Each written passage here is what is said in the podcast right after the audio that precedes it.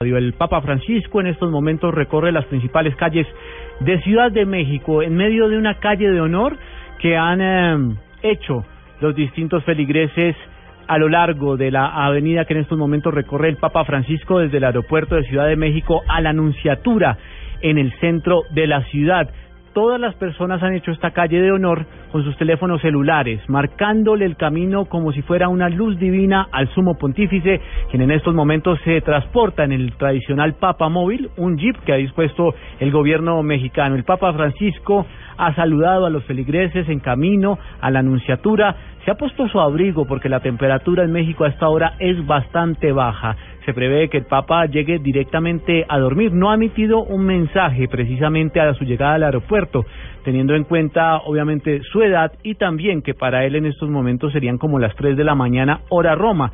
En México hay una hora menos, son las 8 y 32 de la noche en México a esta hora, pero obviamente el Papa viene fatigado de un largo viaje y precisamente en algunos tramos del recorrido hacia la Anunciatura, desde el aeropuerto, el Papa se ha sentado en el Papa Móvil en medio de esa calle luminosa que ha puesto la misma gente, marcándole con el camino con sus celulares al sumo pontífice. Volvemos a noticias del país porque el gobierno nacional, el distrito y la gobernación de Cundinamarca anunciaron una estrategia conjunta para enfrentar la ola de protestas y vandalismo que se ha presentado en el sistema de Transmilenio. Iván Aldana.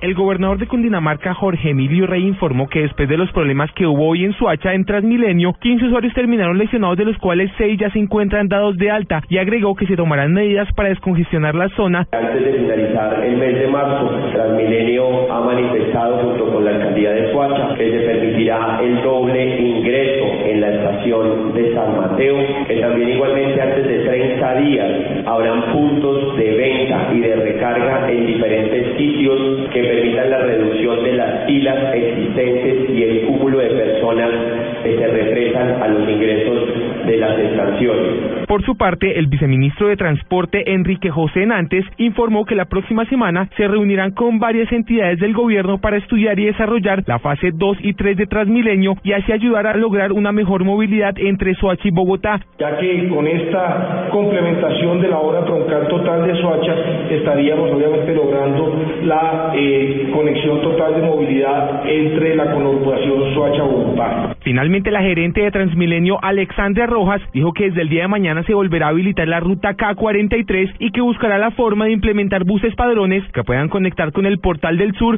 para así seguir ayudando a los usuarios y descongestionar la zona. Iván Aldana, Blue Radio. El expresidente Álvaro Uribe aseguró que la guerrilla de las FARC está cometiendo atentados bajo la figura del ELN, esto para no afectar el proceso de paz que se adelanta en La Habana. Hay un ELN más fuerte por falta de autoridad de este gobierno y al mismo tiempo por el acuerdo con la FARC de ir desmontando uniformes de la FARC y utilizar los uniformes del ELN. En lo que va de esta semana, la guerrilla del ELN ha adelantado por lo menos nueve acciones terroristas. Jorge Herrera. Según el Centro de Recursos para el Análisis de Conflictos, en la última semana el ELN realizó nueve acciones violentas como hostigamientos, emboscadas y ataques contra oleoductos en Arauca, Boyacá, Casanare, Cauca, Chocó y norte de Santander, además de anunciar un paro armado en varias regiones del país a partir de este 14 de febrero y hasta el próximo 17. Este grupo subversivo ha secuestrado a 18 personas en lo corrido del año 2016, es decir, 17 civiles y un militar. El panorama, en cambio, para las FARC es positivo al señalar el CERAC que esa guerrilla completa 77 días sin registrar combates. El último enfrentamiento se observó el 27 de noviembre del año 2015 en zona rural del municipio de Arauca, en el departamento de Arauca. Jorge Herrera, Blue Radio. Denuncian el robo de equipos médicos en un hospital del departamento de La Guajira. Ampliación con María Camila Correa.